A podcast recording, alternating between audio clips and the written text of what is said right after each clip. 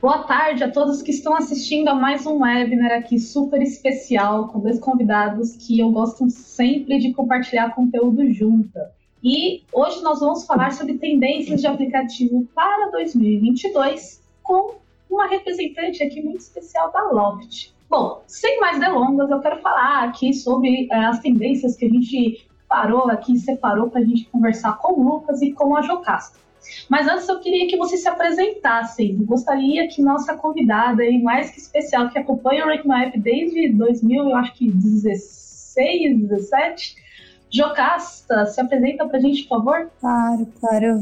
Tudo bem, pessoal? Obrigada por assistir a gente. Obrigada, Ju, pessoal da Rank Map, pelo convite. Eu sou super fã, adoro conversar com vocês principalmente quando é assim, para a gente compartilhar conhecimento e ajudar a fomentar esse mercado que está crescendo tanto e ainda tem tanto potencial. Eu sou a Jocasta, trabalho desde 2011 com marketing digital, com marketing, né, mas mais focado no digital e desde 2015 bem focada em campanhas para aplicativo. Eu tive a oportunidade de acompanhar muito de perto a evolução desse mercado inclusive trabalhando com diferentes apps de segmentos diferentes e maturidades diferentes também. Atuei no setor de varejo durante mais de 10 anos e agora eu estou apaixonada pelo setor de real estate, que ainda tem muito para desenvolver, digitalizar, para facilitar a vida do usuário e a jornada dele. Que legal! Eu acho que algumas das perguntas aqui você vai ter bastante conteúdo para compartilhar com a gente, viu? Lucas, se apresenta para gente. Quem é você? O que, que você faz? Boa tarde, pessoal. Queria agradecer, Ju, pelo convite aí. Estou bem feliz de poder falar e falar um pouco sobre a minha experiência com aplicativos. Venho trabalhando já fazem quatro anos diretamente com aplicativos. Já trabalhei com aplicativos de diversos segmentos, setores, verticais e tamanhos também. Então, acredito que possa contribuir nessa parte. Estou muito contente de estar dividindo aqui esse bate-papo com a Jocasta uma pessoa que eu admiro muito de mercado e aprendo e aprendi sempre muito nas trocas com ela. E espero conseguir aí trazer novidades, o que está acontecendo, cenário atual do mercado de aplicativos. Legal. E eu sou a Juliana Assunção, a sócia fundadora aqui do Rank My App, e eu vou mediar esse conteúdo. Antes de mais nada, como a gente está aqui com a Jocasta, que é a nossa convidada especial, representando a Loft, né? Eu queria que você, Jo, desse aí uma introdução geral em relação ao aplicativo da Loft um pouco qual que é o momento do aplicativo da Loft no mercado que está agora, quanto tempo ele está lançado, como que ele está. Sim, eu não sei se a galera que está assistindo a gente conhece da Loft, então eu vou dar uma introdução sobre a Loft e especificamente sobre o aplicativo. Aqui a gente acredita que comprar e vender um apartamento tem que ser fácil, sem burocracia, sem estresse e a gente sempre leva em conta que as pessoas querem realizar um sonho. Em outros lugares que eu trabalhei, a gente falava isso, ah, elas estão realizando um sonho, comprando uma fritadeira Mundial. É, às vezes sim, mas nem se compara com comprar o imóvel, né, só moradia própria. E para isso, a gente acredita que precisa descomplicar muito todo o processo e que as pessoas desejam confiar nas relações. São transações que rola muito dinheiro, quantidades de documentos e valores muito altos. Então, essa parte da confiança é bastante importante. É por conta disso que a gente existe. A gente quer falar com todas as pessoas que têm esse sonho. Por conta disso que a gente está crescendo tanto e tão rápido e se esforçando para oferecer cada vez mais valor para o cliente. Dito isso, fica claro que existe uma obsessão por atender o cliente da melhor forma possível. Estar tá presente com ele e disso veio a necessidade do aplicativo, que para o usuário é muito mais prático e é nele que a gente está construindo a melhor experiência possível. Ele foi lançado em outubro do ano passado e de lá para cá ele já teve bastante evolução, já está com uma base bem razoável pelo período e pelo que a gente está conseguindo captar de dados ali pelas ferramentas de análise, parece que as pessoas estão gostando muito, muito mais mesmo do que as propriedades web. Então, eu considero que ele tem sido bem sucedido nesses poucos meses aí de existência. Pouquíssimos meses e parabéns para a equipe da Loft que está conseguindo crescer essa base. Realmente não é fácil e é uma questão bastante competitiva essa questão de atrair novos usuários. E aí, falando sobre usuários, passando agora um pouco para o Lucas, eu queria que você desse uma visão, depois a Gil pode complementar, obviamente, que você lida aí com aplicativos de empresas de diversos segmentos, tamanhos e dificuldades e questões diferentes. E um dos pontos é essa questão de interação do usuário, dos aplicativos, com essas novas tecnologias que estão surgindo. Né? Então, realidade aumentada, inteligência artificial, tantas outras. Queria saber qual é a sua opinião em relação a essa interação com essas novas tecnologias em relação aos aplicativos que já existem e esses que estão sendo lançados atualmente? Eu acho que a questão do engajamento do usuário com o aplicativo, na minha opinião e pelo que eu tenho observado nos últimos anos, mudou bastante. A gente tem que levar em consideração o boom que os aplicativos tiveram com o cenário de pandemia, virando o carro-chefe de muitas empresas que antes nem consideravam fazer um aplicativo, ou tinha um aplicativo que ficava mais de lado ali, e isso foi virando estrategicamente carro-chefe dessas empresas, tanto em investimento, logística e tudo mais. E agora a gente está numa outra fase, né? Porque durante 2020 rolou, como a Jo falou, a captação de novos usuários ali, que estava vindo, bem concorrido, porque é um cenário, se a gente olha o varejo ou categoria de comida, muito concorrido. Então, estava acirrado ali conseguir, mas agora a gente está num outro ponto como manter esse usuário engajado com o meu aplicativo? Porque, por exemplo, eu baixo um aplicativo de compras que só, só oferta roupas. E aí eu vou comprar essa roupa um dia. Vou lá, comprei a roupa, mas por que, que eu tenho que manter esse aplicativo? O que, que ele me oferece que me faça abri-lo todo dia, ou pelo menos uma vez por semana? E aí é esse desafio que a gente está vivendo agora. Como deixar o aplicativo um atrativo e ele essencial para o usuário. Lembrando que aqui no Brasil a gente tem uma maioria de usuários Android e quando eu falo Android não são celulares top de linha. São celulares mais simples, mais básicos, onde o espaço faz toda a diferença. Então, por exemplo, se eu tenho um aplicativo de comida e eu uso muito para pedir comida e etc, mas não tenho espaço para um de roupa, ele já vai embora, esse de roupa. Então, por exemplo, eu vejo que um aplicativo do setor imobiliário também é importante ter essa interação, facilidade com o usuário, oferecer, por exemplo, eu estou procurando um apartamento às vezes, possibilidades de conseguir fazer isso de dentro de casa, com a realidade aumentada, é possível também, é um caminho, de forma simples, a busca e etc., que eu consiga contato. Então, os aplicativos eles vêm nessa vertente tentando inovar. E a gente vê um boom aí dos super apps, que são aplicativos como Magazine Luiza, Americanas, iFood 99, que te oferecem múltiplas experiências e focam bastante na recorrência do usuário dentro desse aplicativo. Então, você pode fazer seu mercado, você pode administrar o seu cartão de crédito ali dentro, pagar fatura. E isso tudo é muito vantajoso, porque aí o, o usuário, no final, ele fala: Bom, se eu já tenho esse aplicativo aqui, eu não preciso de outros, porque ele concentra tudo que eu estou procurando.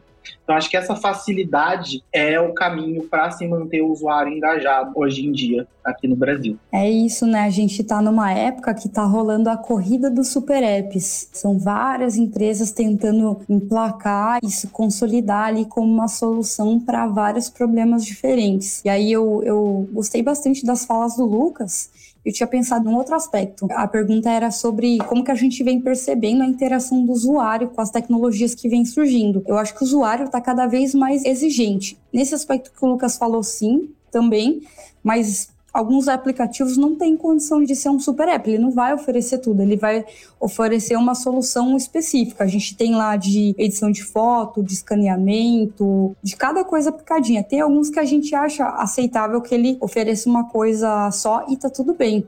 Só que o usuário ele é muito exigente e ele não tem paciência. Justamente por isso, hoje tem muitas opções de aplicativo ou de tecnologia para resolver uma diversidade gigante de problemas. Então, se ele não tem experiência adequada, ele não insiste tanto, ele não tem paciência porque ele não precisa ter paciência, porque o app vizinho está lá pronto para atender. E aí, um exemplo, um exemplo dessa falta de paciência do cliente. Ao longo dos anos, eu acompanhei a atualização e desenvolvimento de muitos fluxos dentro de aplicativo e também de aplicações web. E normalmente o tempo de carregamento é algo muito crítico. Um segundo para mais ou para menos é algo impactante bastante para mudar o ponteiro de uma taxa de comunicação se ela não é clara, objetiva e o cliente precisa pensar para entender o que, que você está falando, aquilo pode causar um desengajamento. E aí o Lucas estava falando ali que se o usuário não encontra o que ele esperava, ele vai embora. E às vezes ele encontrar o que ele esperava pode ser o produto ou às vezes pode ser a experiência. Eu presenciei há algum tempo um fluxo que o usuário esperava fazer um swipe. Ele esperava fazer um swipe para conseguir encontrar o produto. Só que era para ele clicar. E aí estava com uma taxa de desinstalação gigantesca, porque a ação que ele tinha que tomar ali para o usuário era, era inesperada. E aí eles não tinham a paciência de fazer isso e desinstalavam o aplicativo. Então a gente tem que pensar muito nisso. O cliente não pode pensar, tem que ser tudo muito intuitivo. Lembrando que cada sistema operacional tem um comportamento. E eu trabalhei numa empresa que tinha um cartazes nas paredes, em várias paredes, que serve para qualquer time eu queria ter aqui no meu escritório em casa. Não atrapalhe o cliente. Isso é um mantra e que é muito sucesso. Se a gente conseguir não atrapalhar o cliente, além de oferecer bons produtos e, enfim, o que o nosso app se propõe a fazer, isso já ajuda muito para que o app tenha sucesso. Nossa, esse exemplo do swipe, que na verdade era um clique, você estava falando, Jo, e eu estava me lembrando que há alguns anos atrás, que nem faz tanto tempo, três, quatro anos, era muito comum utilizar os onboardings no aplicativo da categoria de games, porque games em geral para aplicativos precisa ser extremamente rápido e intuitivo, porque os engajamentos de instalação são absurdamente altos. Então você precisa começar a jogar, você precisa começar a passar as primeiras etapas para você já ficar dentro do aplicativo e continuar as próximas etapas, enfim, continuar no aplicativo. Então, é. e hoje em dia a gente fala isso com muito mais propriedade, né? É, e Ju, muito legal isso que você mencionou, porque está ganhando cada vez mais evidência. Isso tem uma jornada do usuário bem definida dentro do aplicativo.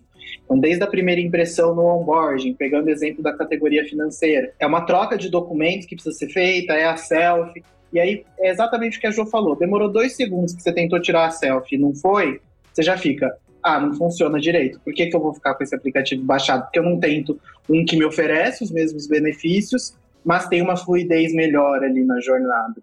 E algo bem legal de analisar são os comentários dos usuários junto com esses dados que a Jo foi trazendo, de conversão, de tempo de tela porque aí você consegue focar os seus esforços dentro disso. Né? Até as experiências que eu tive até recentemente era muito assim, growth, faz o trabalho de growth, aquisição, engajamento, as campanhas, o time de produto.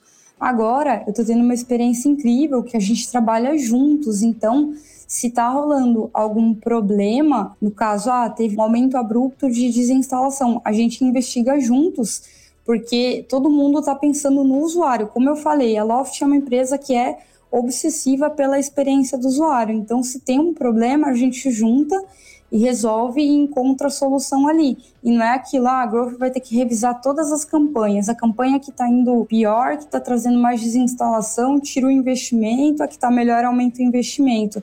É uma visão muito mais 360. Eu acredito que a gente tem que evoluir nisso também. Vou deixar para aprofundar mais em dados na, em próximas questões, que acho que essa daqui já fechou, é mais ou menos isso, né? Exato, então eu vou pegar esse gancho, inclusive, porque eu acho que faz todo sentido. E eu queria até continuar nessa comparação de como era antes para agora, que eu vejo muita movimentação do mercado recentemente, principalmente depois que realmente começou a pandemia e a transformação digital ficou muito mais acelerada principalmente em empresas mais tradicionais ou mercados mais tradicionais, em qual a Loft está inclusa, né, que é o setor imobiliário. Então a gente percebe que grandes empresas, grandes marcas, até as que estão começando agora, está tendo uma certa visão mais específica para analisar dados, analisar resultados, gerar dados vindos de comportamento do usuário dentro da jornada do aplicativo. E então eu queria ouvir um pouco mais de vocês em relação de como que a tecnologia como um todo acaba colaborando para que essa jornada de usuários seja cada vez melhor, principalmente nessa, nesses setores que são mais tradicionais. Imobiliário eu acho que é um excelente exemplo e acaba, acabou transformando, né? Você tá, a gente está acostumado a ir atrás de um corretor e visitar pessoalmente e tudo mais. E para e-commerce também é um outro aspecto que mudou bastante nos últimos anos. Então, se vocês puderem me falar um pouco aí dessa junção de dados e geração de dados e resultados em relação à jornada, como que isso impacta, seria legal. Quando eu trabalhava no varejo, era muito mais. Eu sinto isso, que era muito mais fácil é, você acertar as coisas na sorte. Você subir uma campanha, subir várias audiências ou deixar uma audiência ampla. Normalmente, quando você tinha audiências mais amplas, você conseguia coletar muito insight e ter sucesso nas campanhas. Quando você vai para um mercado mais nichado, você tem que ser mais assertivo. Então, dado análise de comportamento, saber o que, que o usuário espera de você, quais são exatamente as expectativas, entender os gargalos, onde está tendo fricção na jornada dele, é muito importante, muito importante, porque se você não faz isso, você acaba desperdiçando muito dinheiro. E aí, para a construção do aplicativo, desde o começo, desde antes dele ser construído, a gente não poderia desenvolver um aplicativo mais mega blaster do nada assim e lançar ele. Então a equipe fez uma super pesquisa, análise e priorizou, entendendo o que para o cliente é mais importante o que, que eu colocar vai mudar ponteiro, que para ele vai ser utilizável, vai ser legal e o que, que não é relevante. E aí a gente fez dessa forma. E agora toda melhoria que sai, ela é baseada no que é importante para o cliente. Não importa se para a gente é mais fácil, mas tipo, ah, tá tão na mão assim para implementar. Pô, mas se não é relevante para o cliente, então prioriza uma coisa que talvez seria mais difícil e coloca para ele. E na otimização, na nossa rotina de growth, ter esses dados também é crucial. Se eu não tenho isso, eu não sei para que lado que eu vou. E no varejo, fala-se muito, ah, para quem não sabe para onde vai, qualquer caminho serve. Só que às vezes, mesmo não sabendo para onde que a gente está indo, é, quando a gente atira ali numa base ampla, a gente consegue chegar em algum lugar. Para mercados mais segmentados, é bem mais complicado de fazer isso. E até esse exemplo que eu dei antes do aplicativo, que ele estava com um fluxo que não era esperado pelo usuário. Se a gente não tivesse uma ferramenta de análise que a gente fica vendo lá como que o usuário interage com o app e fica desenhando várias possibilidades e fluxos e entendendo como que o usuário interage com esses fluxos, seria muito mais difícil a gente conseguir chegar ali numa solução rápida. A nossa rotina é muito isso capturar os dados da melhor forma possível, fazer a leitura e fazer as otimizações baseadas em dados, porque se a gente não tiver isso, qualquer caminho não serve e se a gente pegar o caminho errado, pode ser desastroso. Nossa, é até difícil de responder depois da Jo, porque é exatamente tudo isso, todos esses exemplos que ela foi dando, é o caminho do sucesso. Então você precisa muito dos dados, você precisa de uma equipe unida. Então, por exemplo, não adianta olhar para growth, só growth olha para growth. Produto precisa olhar para growth também. Então, outras equipes de CRM, é importante ter essa comunicação, porque às vezes a dor do cliente não está nas campanhas, as campanhas estão rodando bem. Mas aí você vê pela interação no aplicativo ou por comentários nas reviews, em algum outro campo que o cliente tem acesso, que para solucionar esse problema precisa ser com o time de produto. Então não adianta aí, por exemplo, o time de growth fazer todos os ajustes, rever campanha, fazer teste, se o problema não está ali. Então ter esse overview 360 do aplicativo e das áreas de interação é muito importante. E é algo que eu tenho observado que nas empresas as pessoas têm tentado aqui com os clientes que a gente tem em casa fazer essa união entre áreas. E é algo que a gente traz como boa prática. Porque é importante você saber qual é o backlog de produto, o que, que vai ser lançado, como a Jo falou. Teve toda uma pesquisa do usuário para lançamento da Loft, depois foi colocado ali o básico para ser bem fluido, e aí começar a coletar feedbacks, e aí aplicar melhorias em cima. Então, é muito importante você ter tudo isso mapeado. Então, investimento em novas tecnologias, por exemplo, de leitura de tela, de sessão quente, mais fria, por exemplo, igual a gente tem na web, é muito importante, porque aí você sabe onde o usuário passa mais tempo, o que, que ele mais gosta, qual é o maior horário de acesso, por exemplo. Então, meu aplicativo tem um boom de acesso toda terça-feira às 11 da manhã. Por quê? Eu estou fazendo alguma campanha, o time de growth está otimizando alguma campanha, a gente lançou alguma comunicação nova em um dos nossos canais de comunicação com o cliente. O que, que foi?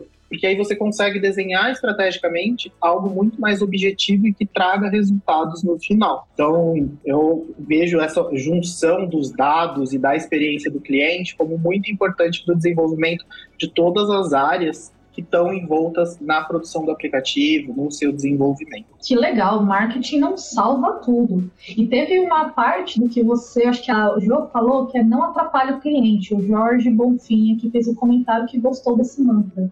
Então, eu acho que é uma boa frase que a gente pode repetir mais vezes. Eu acho que só sobre essa frase é muito importante a empresa como um todo ter essa visão de cliente em primeiro lugar. Porque senão não adianta só um time ou outro, e a gente vê muito isso quando a gente está estudando Customer Success, Customer Experience, que é um mindset que tem que vir do CEO até a pessoa no cargo mais baixo, de priorizar o que está acontecendo com o cliente. Porque se não tem isso, fica muito mais difícil medir esforços, de convencer as outras pessoas. Então, é um ótimo caminho para se seguir. Ouvir o cliente e não atrapalhá-lo. Exato.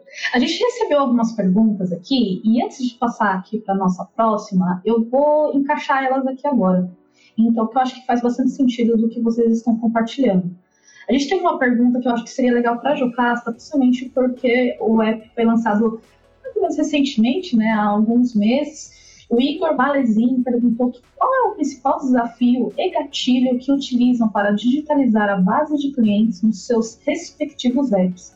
Como que vocês trabalharam essa questão de digitalizar, levar para o aplicativo uma base que vocês já tinham em alguns outros canais? A verdade é que, além da base que a gente já tem, a gente quer oferecer uma experiência bem melhor para ela e ali no primeiro mês já deu para ver nitidamente que no aplicativo isso estava ocorrendo, mas a gente precisa crescer muito a base também. E aí essa parte de digitalizar a base de clientes, eu não sei, Igor, se você já passou pela experiência de comprar o seu imóvel e se você já viu como que é burocrático, como que é difícil. É um mercado que tem muita dor de cabeça envolvida. E é justamente isso que a gente quer acabar. A gente quer levar a venda e compra de imóveis para a era do e-commerce, que as pessoas consigam fazer no conforto de seus lares, assinando digitalmente, sabendo que venderam com preços corretos, que compraram com preços corretos, que aquela transação era segura, que ela não vai ser enganada, que não vai ser um golpe. Hoje no Brasil a gente tem alguns sites que fazem esse trabalho de anúncio de imóveis mas alguns bons, inclusive, mas alguns, alguns grandes, você entra lá, tem 50 vezes o mesmo imóvel. Aquele imóvel já foi vendido há dois anos atrás, 50 vezes com preço diferente. Aí você vai ver as fotos, às vezes até as fotos são diferentes, metragem. Você não sabe se é real, se não é, se você vai conseguir converter ou não. Então, muitas vezes a gente fica. Eu, Jocasta, não comprei um imóvel até hoje. Porque eu fiquei nisso, ai, mas eu acho que não é para mim, ai, mas vai ser tão difícil, ai, mas. Cara, não é tão difícil assim. É possível, é acessível. E a gente tá aqui para organizar direitinho. Se organizar todo, direitinho, todo mundo vive na sua casa e vive bem. Adorei a frase final. Então, basicamente, essa, essa digitalização foi muito mais a comunicação, alinhamento dessa comunicação de acessibilidade focada no crescimento da base, não só dessa modificação, né, transação do aplicativo. A gente teve uma outra pergunta que eu acho que eu vou passar para o Lucas, porque é em relação a um comentário que você fez em relação às respostas, você falou de reviews dos usuários dos aplicativos em alguma fala, que o Rodrigo Tedim fez a pergunta sobre os comentários desses usuários, eles também são relevantes? Qual seria o impacto deles? E tudo isso que a gente está falando, né, que é um pouco da percepção do usuário em relação à marca, em relação ao próprio aplicativo em si. É muito importante fazer as respostas aos usuários, tanto na loja de aplicativos, se a gente está falando cenário de apps, mas como a gente está falando aí de setor imobiliário, de setor de e-commerce, de varejo, todo mundo usa o Reclame Aqui, olha as redes sociais para ver se é confiável, para ver se tem interação. Porque se você não confia na marca, se você vê que já não tem uma atenção dela nessas partes, você fala: e se eu tiver um problema? Porque pode ser um aplicativo lá que tem uma nota 4.5, nota alta ali dentro da loja, mas não responde ninguém. E aí, bem, eu, pelo menos como usuário, também já passei por isso. Você fala, nossa, eles não respondem. Então, se eu precisar de ajuda e apoio no chat depois, eu não vou conseguir. Então, ter uma estratégia de comunicação para essas reviews e comentários em outras redes é muito importante. E é mais importante ainda você fazer uma análise desses dados, uma categorização, uma subcategorização, depois distribuir esse relatório entre as equipes, porque às vezes teve problema, já aconteceu aqui com clientes de e-commerce, problema com cupom. Aí o cupom não está funcionando. E aí cai ali dentro. E aí, para quem que você manda sobre o cupom? Endereça para o pessoal que cuida das campanhas de mídia. Ou problema na performance. Endereça para o pessoal do aplicativo como um todo. Endereça para o pessoal de produto. Para que a gente consiga trazer soluções rápidas para essas dores dos usuários e deixar eles cientes que eles estão sendo ouvidos. E depois que for corrigido, que for ajustado, voltar no comentário e falar: ah, foi ajustado como você comentou. Se você quiser testar de novo, é uma maneira de reengajar o usuário para o seu aplicativo, porque apesar dele já ter podido desistir, etc., para que ele volte e olhe as melhorias que foram feitas. E é um cenário muito dinâmico, né? Melhorias são feitas constantemente dentro do aplicativo. E é importante o usuário saber disso. Vou complementar, que o Lucas não falou, mas a equipe do Lucas tem a expertise de exatamente isso que ele acabou de falar. Então eu recomendo que mandem uma mensagem aí no LinkedIn para o Lucas Matsucura, que ele consegue falar em mais detalhes de como que a gente faz esse serviço também. Eu vou passar para a próxima pergunta e eu vou juntar. Oi, desculpa. Eu posso complementar essa daqui? Ah, eu acho que é importante contar para a galera. O Lucas falou muito humildemente aqui dessa parte de comentários. E eu já tive experiência muito legal com ele que impacta em aspectos diferentes. Por exemplo, esse que ele falou impacta na taxa de conversão.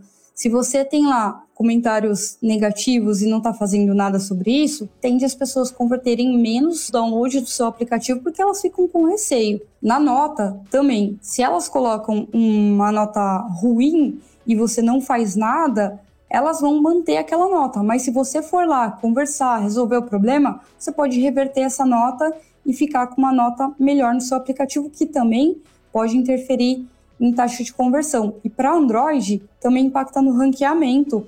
Se a gente faz uma utilização boa ali de palavras-chave importantes, a Store lê essas palavras e pode também ajudar no ranqueamento.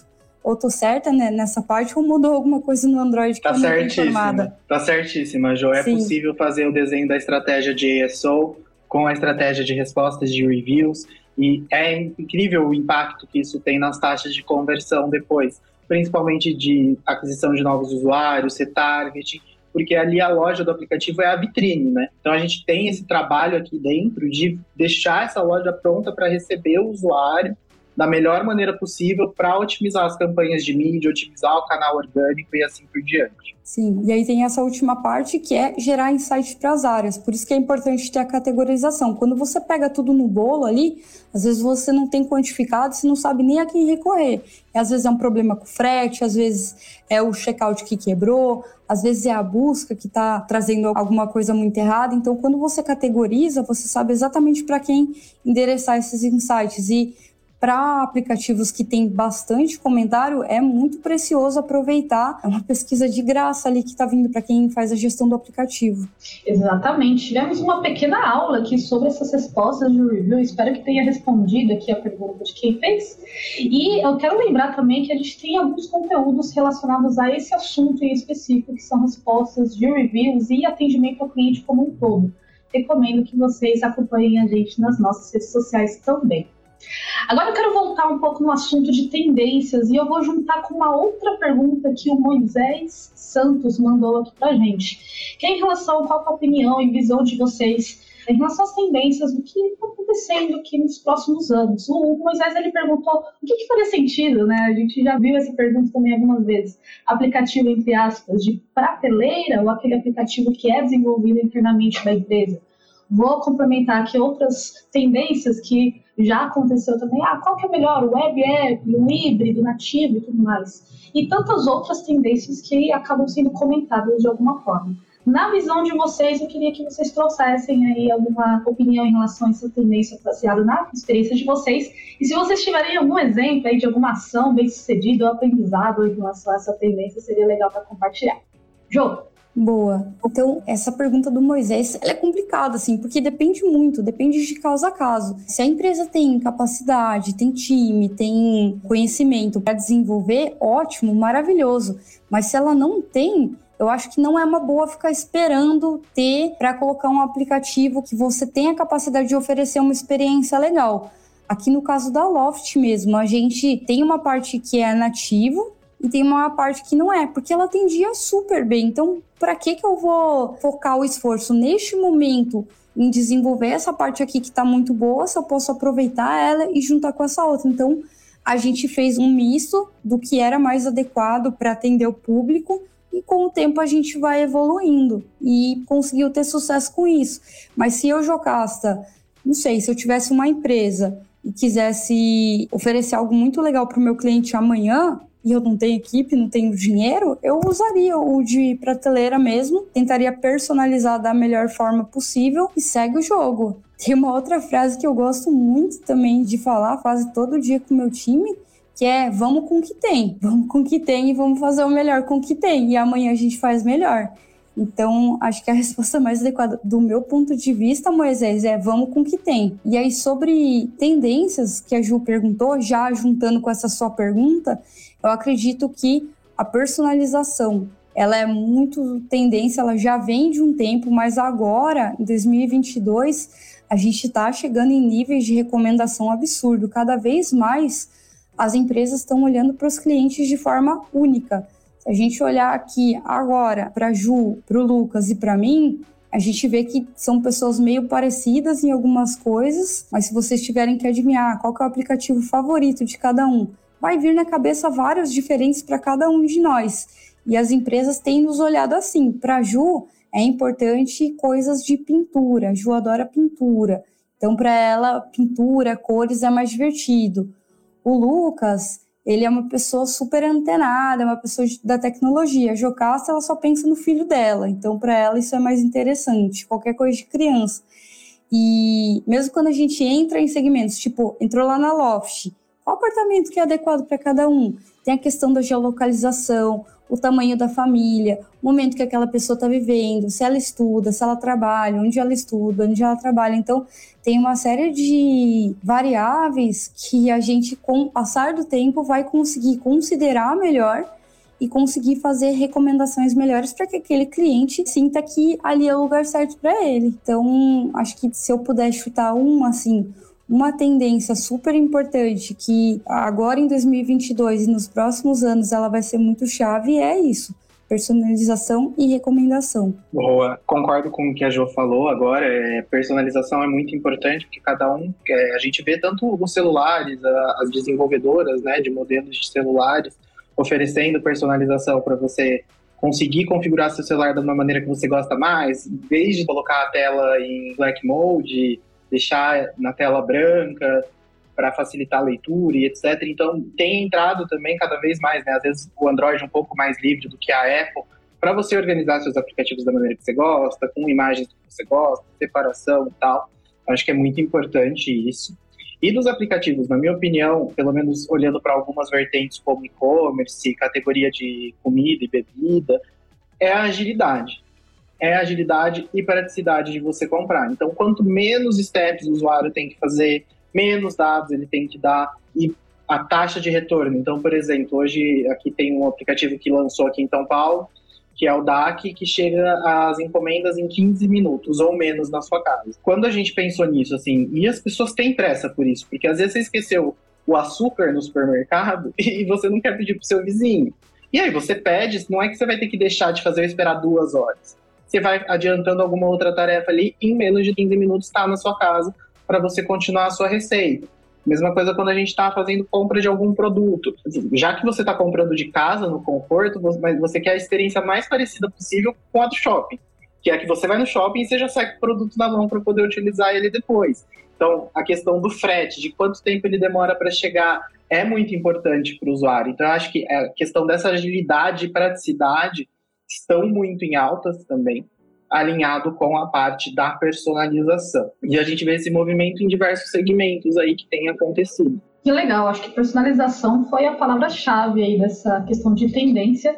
E agora eu vou partir já para a penúltima pergunta, tá, gente? Que aí eu queria juntar aqui com a pergunta que o Leonardo Viana fez, que a gente às vezes fala bastante de performance, de tendências, novas tecnologias, fala bastante do comportamento do usuário, mas como visualizar essa performance? Está dando certo ou dando errado? Pegando aqui o gancho da pergunta do Leonardo Viana, ele perguntou qual é a melhor plataforma para olhar a performance do aplicativo. Ele mencionou aqui o próprio Firebase, tem outras plataformas que também fazem esse tipo de visualização, mas que acabam dando visualizações diferentes. Vocês têm alguma recomendação desse tipo de informação para visualizar a performance do aplicativo? Jô. Você comentou aqui que vocês têm o Firebase e que tem mais outras duas plataformas. O Firebase, ele é super importante porque é ele que se comunica com o seu GA e também ele pega os eventos do aplicativo e passa para o Google com muito mais agilidade do que qualquer outra ferramenta faria. Então, normalmente, de todo mundo que eu já tive essa conversa, se otimiza pela MMP ou pelo Firebase para Google. Quem otimiza utilizando os eventos do Firebase tem um desempenho muito melhor. E quando alguém fez alguma virada, ah, eu otimizava pela MMPX e agora estou pelo Firebase, o resultado melhorou muito. O Google tem esse comportamento de, entre ferramentas do próprio ecossistema, ele funciona muito melhor. Não só essa de aplicativo, mas outras também. Faz todo sentido porque, pô, é o ecossistema dele e as informações trafegam muito mais rapidamente. Então, você pode ter outras visões complementares, mas não deixe de lado o Firebase. E além dessa parte de otimização, ele também tem lá o toolkit, várias outras coisas muito relevantes para você acompanhar a saúde do seu aplicativo, para desenvolvimento, enfim, é uma ferramenta muito poderosa. E aí, você comentou de outras plataformas que dão visões diferentes. É normal isso acontecer porque elas têm metodologias diferentes. E aí, quando você vai medir, tá, Ju? Você falou de Google. O Google eu estou otimizando legal, mas eu também tenho AppLovin, tenho Liftoff, tenho Facebook, tenho várias outras. E cada uma delas tem uma metodologia diferente, só que você precisa medir numa mesma régua. Você precisa ali de um juiz para falar, o gol foi desse cara aqui, foi daquele ali. E aí por isso que existe essas ferramentas, ela vai te dar uma metodologia igual para você conseguir mensurar e fazer uma alocação melhor dos seus investimentos. Existem várias hoje no mercado. É, se você quiser me chamar no privado, eu posso te fazer uma recomendação. Não vou ficar fazendo propaganda aqui de, de ferramenta porque não é elegante, mas fique à vontade para me chamar para a gente debater exatamente desse tema. Gostaria de saber da sua experiência também, que deve ser diferente da minha. Do meu lado, eu acho que para eu preciso falar né, do Google Console e do iTunes, porque são duas ferramentas que você do iTunes Connect, que você recebe o acesso e tem acesso aos dados de performance do aplicativo no momento de lançamento. Então, se às vezes você está com pouco braço para fazer o trabalho, para analisar, etc., está sem muito dinheiro para investir em novas ferramentas, para um começo de aplicativo e para fazer análises gerenciais, elas são muito boas. Então, você tem acesso ao número de impressões, a taxa de conversão, quais são os canais que mais trazem conversão, como que está a saúde do seu aplicativo referente a falhas, a NRs, as reviews, inclusive, tá? É possível de você fazer a extração delas. Então, essas duas plataformas, elas cobrem muito bem esse básico. Mas conforme o seu aplicativo e a experiência vai amadurecendo, é muito legal ter o apoio de outras plataformas. Não só para comparativo de dados, mas também para construção de funis mais robustos, de olhar no detalhe. Então, o que, que são as falhas? Beleza, aqui o Google está me dando o celular, o device, a versão do device, mas eu precisava de mais para saber. Então, aí, olhar dentro do Firebase já é mais legal, porque você tem todas as informações detalhadas ali de onde a versão está dando problema, com qual device na maior parte e assim por diante. Bom, a gente falou de tendências, a gente falou de reviews, falamos de performance agora no final. Vou deixar vocês dois, vou oferecer o LinkedIn de vocês dois para todo mundo aqui acessar, obviamente. Eu acho que é bem legal, tanto da equipe do Lucas que faz esse tipo de serviço, todo o que ele falou aqui é bem interessante. A Jocasta com sua experiência e super robusta, eu acho que pode ajudar bastante daqui para frente também. Agora a gente precisa finalizar, pessoal. Vou partir para uma última pergunta, que é uma pergunta aqui que eu quero fazer um fechamento com chave de ouro, vamos dizer assim. Eu queria que vocês dessem um conselho para profissionais de marketing que estão trabalhando com aplicativos e precisam alcançar resultados. E esses resultados podem ser diferentes cada um pra, de cada empresa, né? Alguns são resultados em engajamento, outros são resultados em visão de dados, outros em downloads no geral, vocês querem deixar um conselho final para esses profissionais que estão assistindo a gente? Começa você, Jocasta. Tá bom, pode ser. A gente já deu vários conselhos aqui. Foco no cliente, utilização de dados, recomendação, personalização, vamos com o que tem, depois a gente faz melhor. Falar uma outra, antes feito do que perfeito. Ela complementa o, o, o vamos com o que tem.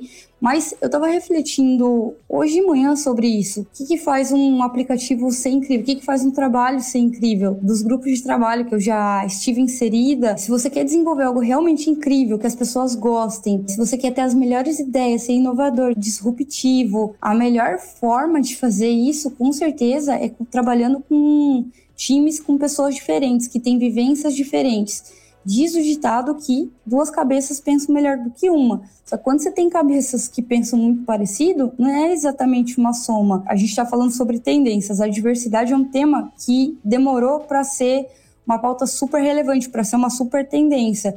E a gente está vendo que em 2022 ele impacta na qualidade de entrega e também como que as pessoas veem a sua marca. Quem não se ligar nisso, eu acho que vai ficar para trás. Então, se você está assistindo a gente aqui e você é líder, verifica se a sua equipe tem pessoas que pensam de forma diferente, tem pessoas diferentes, para você ter ideias melhores e resultados melhores. E se você, não sei, não é um líder, mas faz parte de uma equipe, Pensa naquele seu amigo que podia estar no seu time, que podia conhecer mais de aplicativo, que podia ter interesse nisso, e você podia recomendar os conteúdos da Rank My App para ele, mandar algum conteúdo para que ele adentre nesse mundo, porque os aplicativos são algo que estão mudando a forma que as pessoas conseguem resolver os problemas. A gente vê até nas favelas, eles, as pessoas encontrando várias soluções diferentes. Então isso tem que ser acessível e se vocês acharem exagero o que eu tô falando, pense no time que vocês trabalham hoje.